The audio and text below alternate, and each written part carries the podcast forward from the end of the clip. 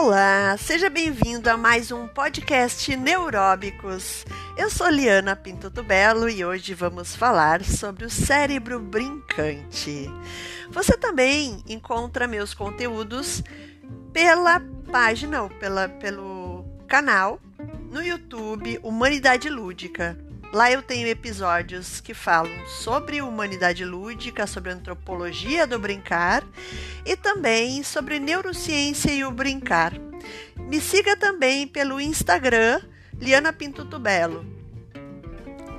Bom, hoje nós vamos falar na Semana do Brincar. Estou fazendo a gravação deste podcast na Semana do Brincar. Vamos falar sobre o cérebro brincante.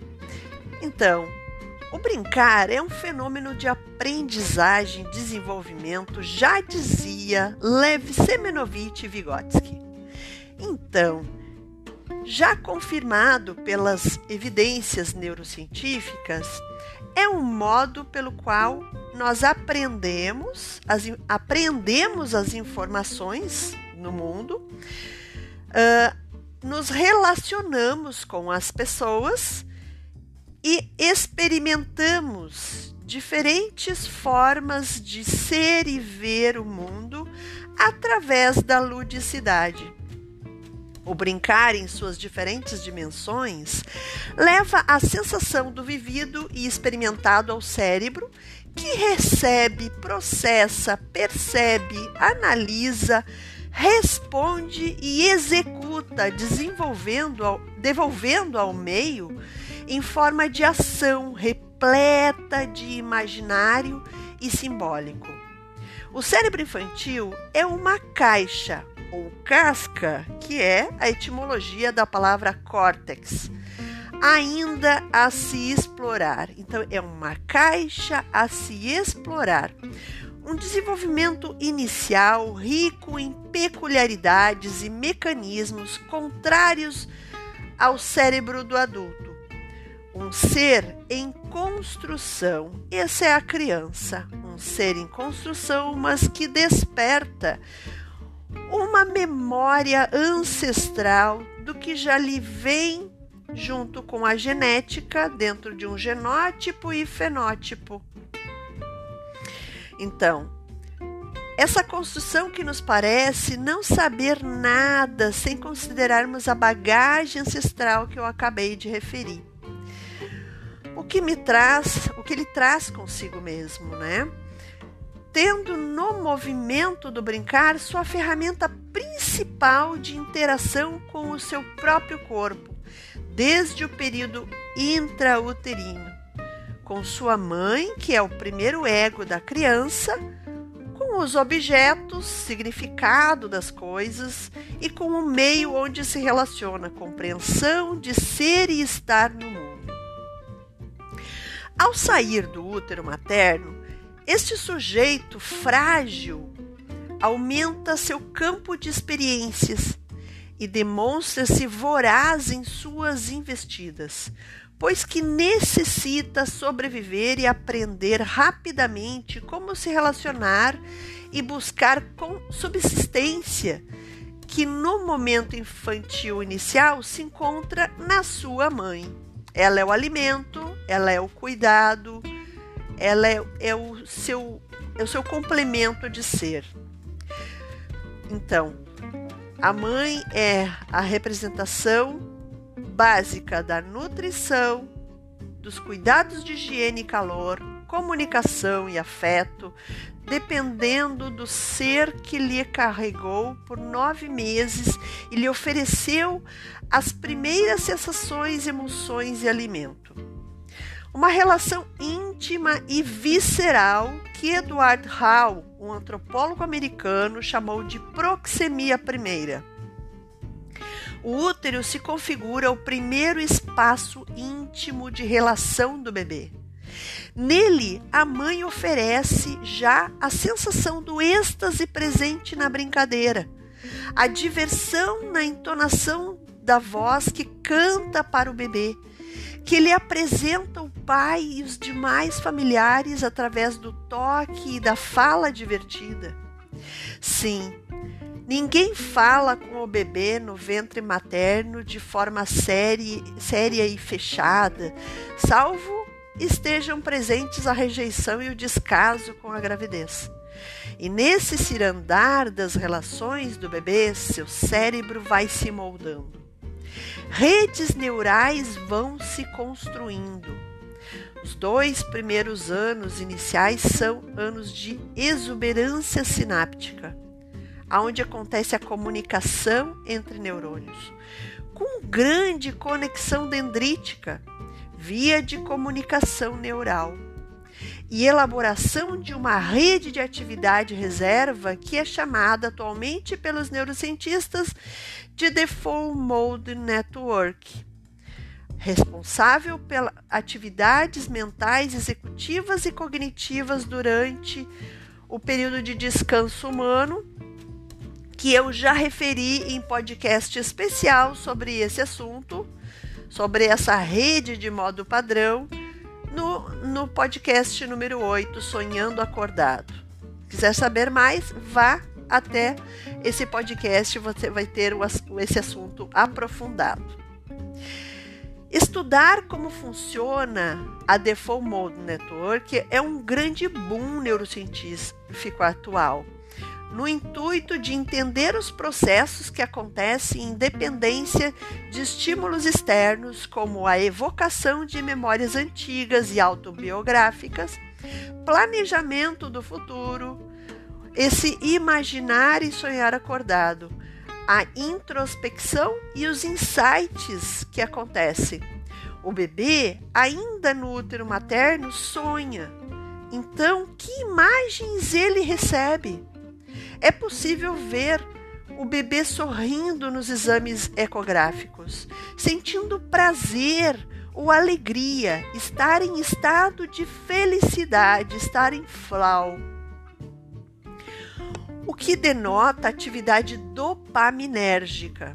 Os centros dopaminérgicos são encarregados da produção, armazenamento e liberação da dopamina, um neurotransmissor essencial para a constituição dos processos funcionais da atenção, do aprendizado e das praxias, da cognição e dos comportamentos motivados, uh, dos estados de humor, da regulação do sono e recompensa emocional, entre outros. É o sistema do prazer e recompensa do cérebro, por isso, está intimamente relacionado ao fenômeno do brincar infantil. O brincar causa prazer, estado atencional elevado e mecanismos de memória e aprendizagens relacionados a aquisições de informações por vias motoras e sensitivas da criança. Anatomicamente falando, o desenvolvimento maturacional dos órgãos cerebrais infantis acontece do occipital, ou seja, da nuca, em direção ao frontal, a testa, ou seja, de trás para frente, e transversalmente do hemisfério direito para o hemisfério esquerdo, conforme Siegel e Tyson 2015 tendo um cerebelo fisiologicamente bem pequeno, o que justifica a falta de tônus e equilíbrio nos primeiros uh, 24 meses de vida extrauterina do bebê. Essa organização maturacional de início também justifica a forma de percepção infantil tão diferente do adulto uma vez que o hemisfério direito da criança é o mais desenvolvido uh, nesse período e é através dessa orientação que sente, percebe e pensa o mundo num olhar mais sensorial e plástico, que na, na fase adulta, norteado pelo centro sensório motor, localizado no topo do cérebro, ou seja, ele tem essa orientação de sentir, perceber e pensar, mais sensorial e plástico do que na fase adulta, né? Para entender a entonação de voz que eu usei. A relação que a criança estabelece com as coisas e pessoas perpassa os sentidos do tato, do gosto, do olfato, da audição, por último da visão, num sentido neurodesenvolvimental. É essa hierarquia de desenvolvimento. E mesmo quando a criança nasce com algum tipo de deficiência, ela possui uma capacidade comum somente à infância, que o neurocientista brasileiro Roberto Lente denomina em seus livros e pesquisas já publicadas desde 2011 neuroplasticidade transmodal tendo o fenômeno de interligar os sentidos e compensá-los de uma forma facilitada na ausência de algum deles, de algum dos sentidos. Mesmo quando a criança nasce nos padrões da normalidade, vem ocorrendo um número crescente de crianças sinestésicas. Isso é uma visão do neurocientista indiano Ramachandran e que foi publicado em 2014. Ele refere que a sinestesia é a capacidade de sentir o gosto do som, de ver as cores ao ouvir a música, ao enxergar cores para cada número indo-arábico, ou seja, um distúrbio de comunicação acentuada entre dois ou mais sentidos. Por isso, um ambiente muito colorido atrapalha, confunde a criança, sendo que ela percebe as cores como um código de comunicação ou linguagem. Assim, a percepção da criança que parte do sensorial para o, motor, que compreende primeiramente os objetos por sua tridimensão, peso, cor, comprimento, textura, que elabora simbolicamente a, a partir do movimento exploratório dos objetos, do ambiente, da relação com seus iguais e adultos, necessita de um diálogo ou apresentação do universo adulto mediante a forma de sentir aprender da própria criança. Em outras palavras, a criança deve ser apresentada a qualquer novo conceito, conhecimento, experiência através do sensório motor. A fala é algo que a criança adquire posteriormente, não é o que ela reconhece inicialmente.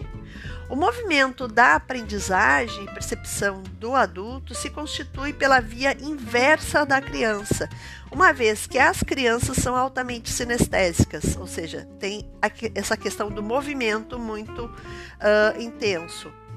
E os adultos, em sua maioria, são visuais. Pelo ato de brincar, a criança constrói vínculo, explora, elabora hipóteses, testa e descobre as respostas aos desafios que lhes são apresentados naturalmente ou em um ambiente planejado pelo adulto. Quando está em meio à natureza, a criança já possui todos os recursos que necessita ao seu alcance para brincar, com galhos, terra, pedras, folhas, água, seu próprio corpo e de outras crianças. Entretanto, quando ela se encontra em ambientes construídos pelo homem, este deve ser pensado pela ótica da criança, entendendo que, através da brincadeira, a criança desenvolve suas funções motoras e psicológicas superiores, que são atenção, percepção, memória, pensamento e linguagem. E que o ambiente deve oferecer móveis, instrumentos adaptados a ela e ao tamanho dela. O cérebro humano adora uma novidade, por isso, para que as espinhas dendríticas que se, multipli eh, se multipliquem nos terminais dos neurônios motores e sensitivos, são necessários uh, novos conhecimentos ou novos caminhos de experiências Então, mesmo que a criança brinque com o mesmo objeto, ela vai ressignificar o uso do, do objeto toda vez que brincar, porque assim ela está criando novas espinhas dendríticas. Uh, criando novas possibilidades para este e descobrindo novos conceitos e novas aprendizagens. A criança constrói rotinas em tudo, com os rituais próprios, e isso não a impede de elaborar novos começos para suas próprias brincadeiras. Desse modo, ela vai fixando memórias daquilo que já sabe e dialogando com as novidades que cria, construindo novas aprendizagens a cada nova experimentação, mesmo que seja com o próprio mesmo objeto. Cada experiência vivida vai imprimindo marcas no nosso cérebro, na região do hipocampo, centro da memória, que eu já tratei num dos meus podcasts sobre memória, que são chamadas essas esses caminhos, essas impressões de marca são chamadas de engramas, os traços causados por mudanças bioquímicas e biofísicas no tecido cerebral do diencéfalo, que é o recheio do cérebro onde fica o sistema límbico, o sistema das emoções e da memória. Região límbica que armazena, então, e controla as emoções entre outras funções também ligadas ao comportamento humano e à organização das funções orgânicas corporais. Os mecanismos neuropsicológicos do brincar perpassam o sistema de neurônios espelhos, pois que estão presentes no comportamento lúdico da imitação, da empatia e da teoria da mente, que é colocar-se no lugar do outro. Características relacionais observadas em pesquisas com crianças e adultas relacionadas uh, e realizadas pelo neurocientista italiano Giacomo Risolati e seus colegas. O sistema de neurônios espelhos se encontra em inúmeras áreas do córtex frontoparietal, giro frontal inferior e córtex pré-motor, incluindo a área de Broca, área responsável pela fala e compreensão simpráxica, ou seja, da entonação de voz. Também está implicado na, no sistema de neurônios espelhos a região anterior da ínsula. Isso você encontra em Risolati e Craigueiro, 2004. O sistema de neurônios espelho contribui na constituição de um senso de self, de noção de si mesmo para a criança, de ajuste cognitivo e de consciência de suas próprias experiências, configurando um terço de todo o cérebro infantil até os três anos de idade.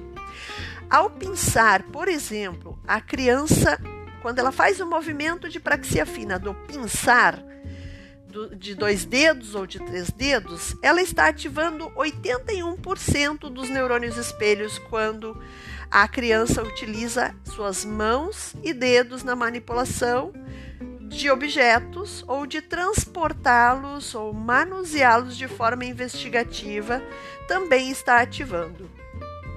A criança demonstra em seus primeiros anos de vida uma necessidade primaz em sentir o peso das coisas, a inteligência intuitiva que se explica por uma questão quase fisiológica de perceber seu corpo, seu peso em relação aos objetos e às coisas do mundo externo. É o que chamamos de barognosia, percepção de peso uma das noções mais importantes para a conquista da independência e autonomia da criança, uma vez que esta percepção implica no controle do, torno, do tônus motor, equilíbrio estático e dinâmico. O peso é uma abstração porque ele não existe em si, mas somente nos objetos pesados o material sensorial que a criança pega para explorar e brincar é, neste ponto de vista, como que uma abstração materializada. Isso são frases de Maria Montessori, publicado em reedição em 2017 no livro A Descoberta da Criança, Pedagogia Científica. Outro princípio importante dentro das percepções e aprendizagens motoras que acontecem através do brincar infantil diz respeito à topognosia, que é a percepção de comprimento, onde o movimento de experimentação sensorial dos, dos objetos em relação ao seu próprio corpo vão imprimindo aos músculos e seu tônus, propriocepção, uma mineme, ou seja, uma memória inconsciente de comparações e combinações de grandeza. Esse também ainda é um assunto abordado por Maria Montessori, no mesmo livro já citado é a matemática e seus conceitos presentes no brincar. Então, quando a criança trabalha com esses princípios de barognosia e topognosia, ela está trazendo conceitos matemáticos para a sua própria experiência.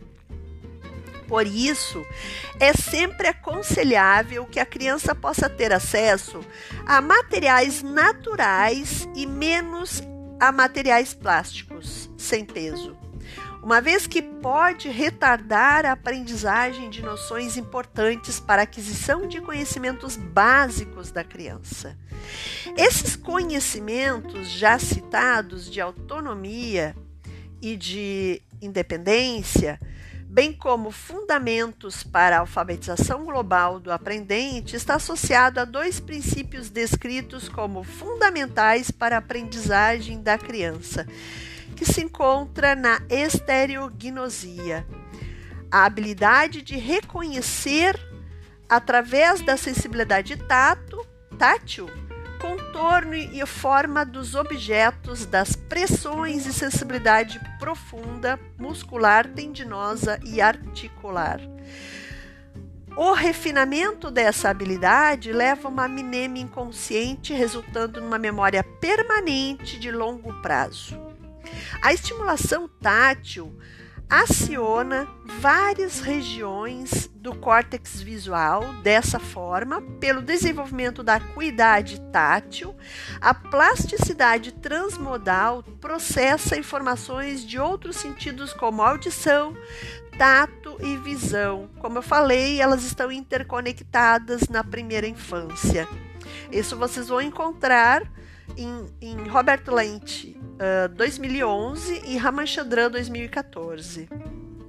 Assim, além de serem princípios sensoriais de aprendizagem importante uh, para a aquisição de habilidades para a própria sobrevivência da criança, enquanto uma etapa do desenvolvimento humano, essas três formas de percepção que eu citei configuram-se como essenciais no processo de alfabetização de forma futura, colaborando com os três princípios alfabetizadores da escrita, leitura e matemática no currículo formal que são eles: a criança reconhece a tridimensão dos objetos por uma percepção filogenética das imagens. Para isso, então, ela necessita da topognosia, da barognosia e da estereognosia, da percepção de peso, de comprimento e de texturas. É o que eu referi agora há pouco, só reforçando. Então, o seu cérebro é constituído de uma região bilateral. O cérebro da criança é constituído de uma região bilateral que Stanislas Dehaene chamou de Little Box, caixa de imagem ou Visual Word Form Area, uh, que fica na região fusiforme do hemisfério direito e esquerdo do cérebro, correspondente à área 37 de Brodmann. Sobre a Little Box, eu referi no episódio do podcast Neuróbicos que eu falo sobre o neurônio que lê. É só você acessar e ouvir que você vai ter esse assunto mais aprofundado. Mas, devido à sua função primordial de reconhecimento visual de imagens, Derrani descreve em sua teoria que a aprendizagem de códigos gráficos, chamado de letras, uh, precisa que o cérebro passe por uma reciclagem neuronal aonde o hemisfério esquerdo, a little box do hemisfério esquerdo, deixa de reconhecer imagens e passa a reconhecer caracteres gráficos. Dessa forma, a criança necessita dos objetos primariamente para compreender as coisas em um mundo concreto. Aos poucos, a partir das experiências, ela irá representar os objetos por imagens bidimensionais no plano do papel. O adulto educador tem a missão de realizar a apresentação respeitando essa hierarquia do tridimensional para o bidimensional. Nosso cérebro, filogeneticamente, tem a capacidade de reconhecer objetos, rostos, fisionomias conhecidas dentro de um padrão de memória ancestral. Por isso, reconhecemos alguns animais como perigosos, por exemplo, né? Como o caso das serpentes na nossa cultura ocidental, uma vez que os nossos antecessores nessa, nesse lado da Terra tinham já medo de cobras. Uh, no Oriente, isso já não acontece, sendo alguns desses répteis tratados como animais de estimação. Então, temos um dos princípios alfabetizadores estabelecidos, apresentar o conhecimento das coisas do tridimensional para o bidimensional. Estou reforçando isso, porque é muito importante que fique claro. O brincar, ele está diretamente associado a esses três princípios que eu estou referindo. Alguns métodos educacionais que desenvolvem a aprendizagem da criança através dos sentidos, como, por exemplo, Montessori, respeitam o modo como o cérebro da criança se desenvolve e percebe as coisas, trazendo outro princípio alfabetizador pertinente à compreensão da criança que é apresentar o mundo da informação do macrocosmos para o microscópio para o microcosmos, ou seja, quanto mais jovem a criança, maior deverá ser os objetos e em pouquíssima quantidade. Exemplificando, um cesto com brinquedos para bebês de até dois, dois anos e meio deve conter no máximo três objetos, que é o chamado cesto dos tesouros, podendo conter imagens reais de cada objeto para que a criança realize um pareamento, além de brincar com os objetos no manuseio. Lembre-se que no início de seu desenvolvimento da noção de corpo ou esquema corporal, o bebê percebe sua cabeça e tudo é grande para ela. Quando uh, começa a rabiscar no papel, desenha cabeças enormes. Aos poucos, vai reduzindo o tamanho de suas representações ao observar o mundo e as pessoas que lhe são referência. Outra curiosidade que as crianças apresentam é com animais grandes como os dinossauros. Adoram perguntar sobre esses grandes répteis pré-históricos, assim como querem saber sobre o planeta Terra e o universo, onde ela, onde ela a criança, está situada, por exemplo, dentro desse planeta. Esta é uma das perguntas que mais uh, frequentemente recebo das crianças das escolas de educação infantil. O terceiro princípio alfabetizador refere-se ao sentido da escrita e leitura no nosso hemisfério ocidental do planeta. A leitura que realizamos nos nossos textos acontece da esquerda para a direita e de cima para baixo, certo? Pois é, se você observar como a, a, maior parte das línguas orientais são escritas e lidas, se configuram exatamente ao contrário. Veja a escrita, a leitura originais da língua japonesa, coreana, chinesa, árabe, siríaco, mandeia, taana, entre outras. O processo da leitura da esquerda para, uh, para a direita é arbitrário ao modo natural do desenvolvimento do cérebro da criança, ou seja, o movimento natural para ela seria ler da direita para a esquerda e de baixo para cima. Emília Ferreiro já descrevia esse fenômeno juntamente com Ana Teberoski em seu livro célebre Psicogênese da Língua Escrita. Por isso, a criança necessita de exercícios intencionais diários, realizando o movimento da esquerda para a direita com o intuito de automatizar, desde tenra idade, através da vida prática, dos materiais lúdicos preparados para ela. Um exemplo é preparar um material de vida prática aonde a criança terá um, o desafio de transpor o objeto com uma pinça de um pote para que se encontra à sua esquerda para um pote que se encontra à sua direita. Outro exemplo é transpor a água, né, ou versar água, ou melhor, de uma garrafa que está servida à esquerda da criança para um copo que está à sua direita, dentro de uma bandeja de borda alta para dar limite concreto do exercício para a criança e evitar o erro ou que ela derrube. E dessa forma ela pode também uh, uh, transferir, uh, deslocar essa bandeja para um outro espaço de forma segura.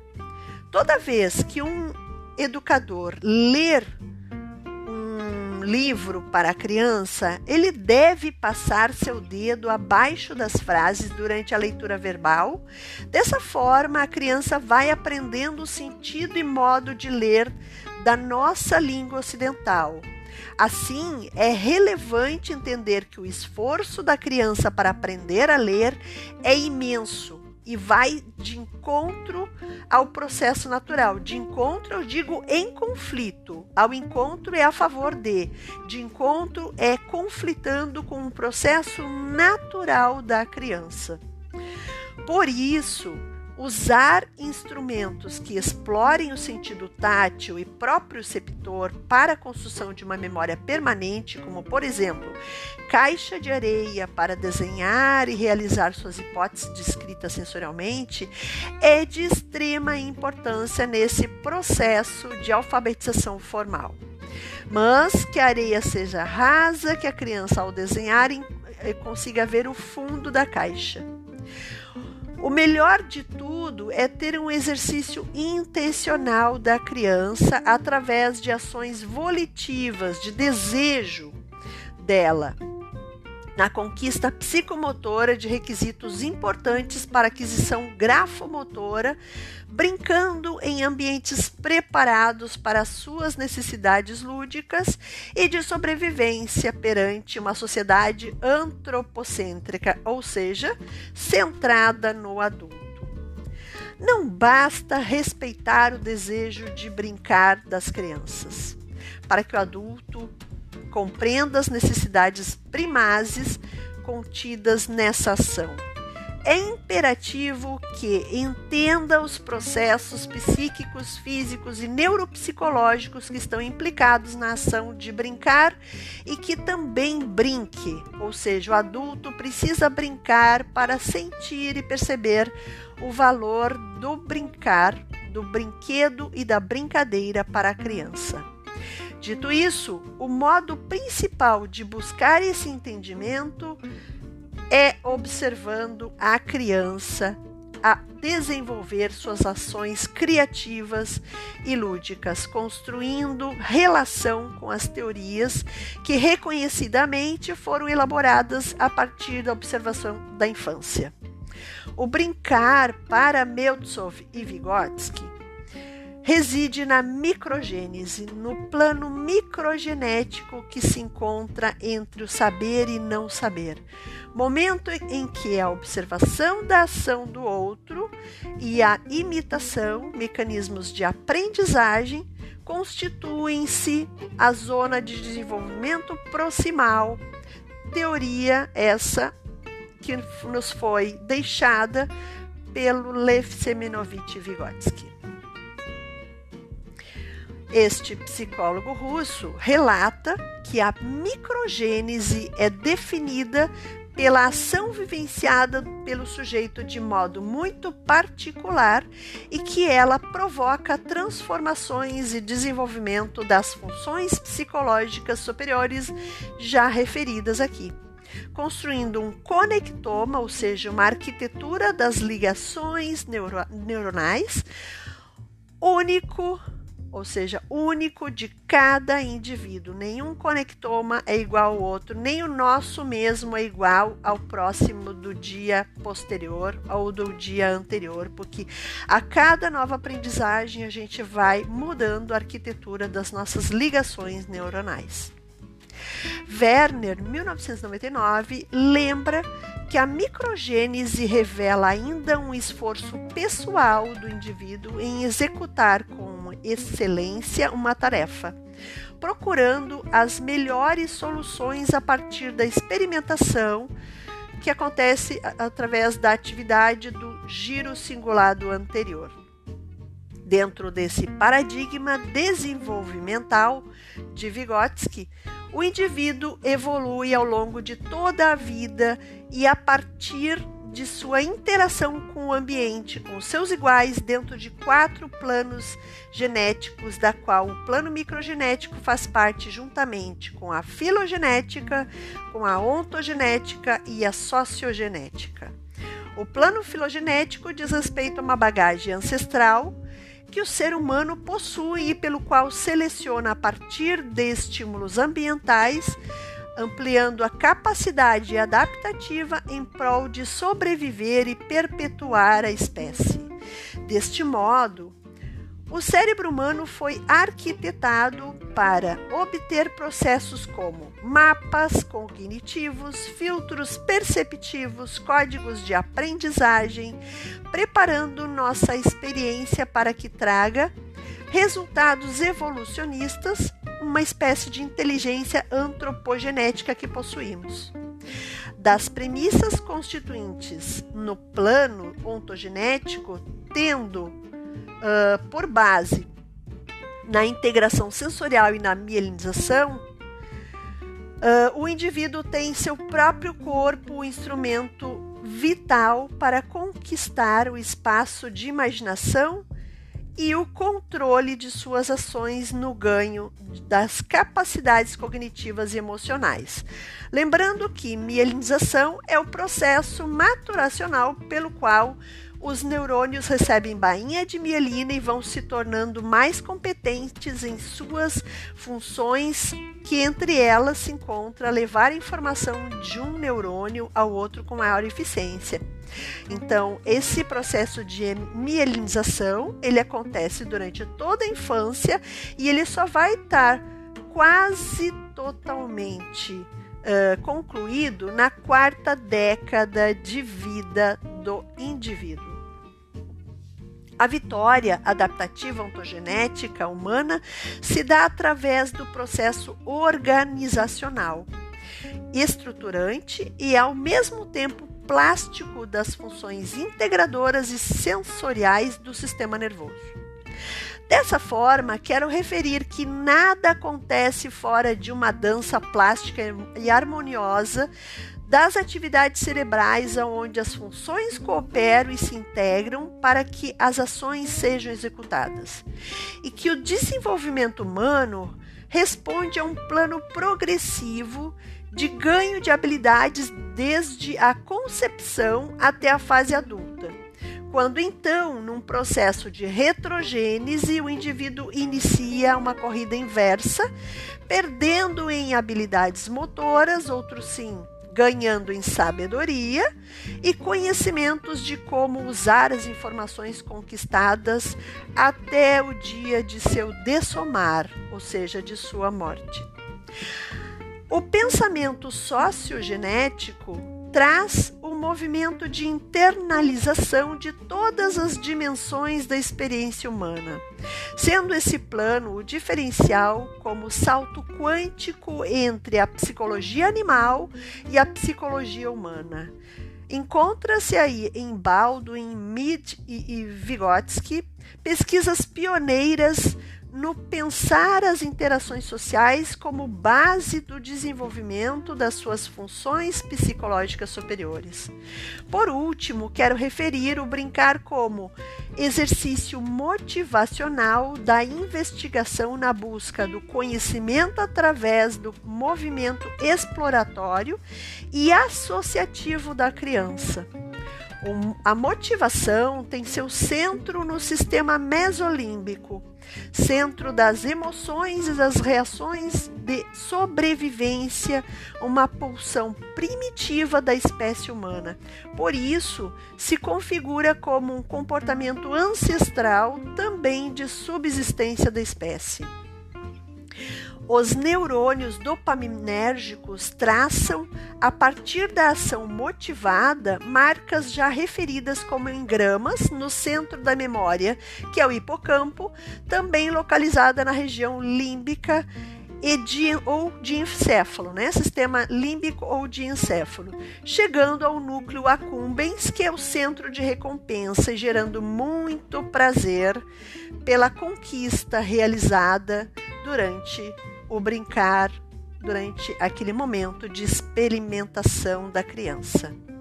Dessa forma, ao imprimir marcas quando o estímulo é motivador negativo, também teremos sensação de frustração e tristezas acionados, o que leva o indivíduo a ter um decréscimo de dopamina no sistema, gerando um efeito contrário ao que se deseja. Precisamos então, enquanto educadores, ser mobilizadores do que o psicólogo Mihaly Csikszentmihalyi uh, chamou de FLAW, estado de fluxo emocional positivo. Este estado coloca o sujeito em condição de prazer absoluto pela experiência vivida, que para a criança chamamos em Heráclito de tempo aion. Um tempo de grande entrega e intensidade. É o tempo do brincar. É o que, em Jorge La Rosa, filósofo espanhol da atualidade, poderemos chamar de experiência de si. O brincar é a experiência de si. É um fenômeno do comportamento humano palpável pela ciência. Deve estar em evidência nas pesquisas, uma vez que é uma pulsão natural do ser humano. E presente, na verdade, em todo o processo de desenvolvimento do ser humano até a velhice. Tanto que a ausência do brincar na criança, já falando de neurodesenvolvimento infantil, quando existe a ausência do brincar na criança, se denota transtornos, distúrbios psíquicos ou neuropsicológicos, emocionais ou sociais. Diferente do brincar dos demais animais, a ludicidade humana apresenta uma atividade que conecta os dois hemisférios cerebrais, as áreas sensório-motoras e cognitivas de alto nível, estimulando a ampliação de inteligências e habilitando o indivíduo para conquistas humanas evolutivas como o pensar simbólico, a observação, e o colocar-se na situação do outro, que é a teoria da mente. O cérebro humano evolui e o comportamento lúdico o acompanha há quase 40 mil anos, imprimindo em nossa espécie o gosto, o prazer em jogar, brincar, em experimentar ludicamente a vida. Certamente nosso cérebro gosta de brincar e assim continuará por muitos séculos em nós, novas formas de ser um homem lúdico, acompanhando os tempos, entretanto, carregados de conteúdo de recompensa e intensidade, sem esquecer que está presente em todas as fases da condição da existência humana. Quem brinca, brinca, mesmo que, que sozinho, brinca para alguém, uma vez que brincar é construir vínculo é construir relação. Essa relação é intrapessoal e é interpessoal. Vamos então às nossas neurodicas de brincar de hoje. Num oferecimento da Universidade do Brincar, venha aprender conosco em diferentes áreas: gestão pessoal e financeira, educação, brincadeiras e jogos, dicas da psicanálise, educação física, educação infantil, coach e neurociência comigo, mas também agora com encontro de educadores, que é um novo módulo da Universidade do Brincar. Faça sua inscrição mensal por R$ 59,90 ou semestral com um descontão. Acesse o link www.universidadedobrincar.com.br, a única universidade da ciência do brincar. Antes de iniciar nossas neurodicas de brincar de hoje, vai uma neurodica especial para você adulto. Imagine, pegue um tempo para você uh, fazer algo que lhe diver, divirta, né? Que lhe diverte. Sinta esse flow, sinta essa dopamina do brincar em coisas que você gosta de fazer. Tenha um tempo só para você. Que seja meia hora, que seja 20 minutos, mas brinque, brinque do jeito que você gosta de brincar. Se ler é seu, seu jeito de brincar, leia. Se montar um quebra-cabeça é o seu jeito de brincar, faça isso. Se é conversar com um amigo, faça. Você vai estar acionando as mesmas redes do brincar da criança, porque é o prazer, é o núcleo accumbens ativado que traz essa mesma sensação do brincar. Então, neurodica de brincar de hoje. Número 1. Um, Organize espaço específico de brincar, aonde a criança possa ter acesso visual e físico aos materiais lúdicos. Neurodica número 2. O menos é mais. Quanto menos a criança, uh, quanto menor a criança, menos material devem ficar à disposição e também menos colorido deve ser o espaço onde ela brinca.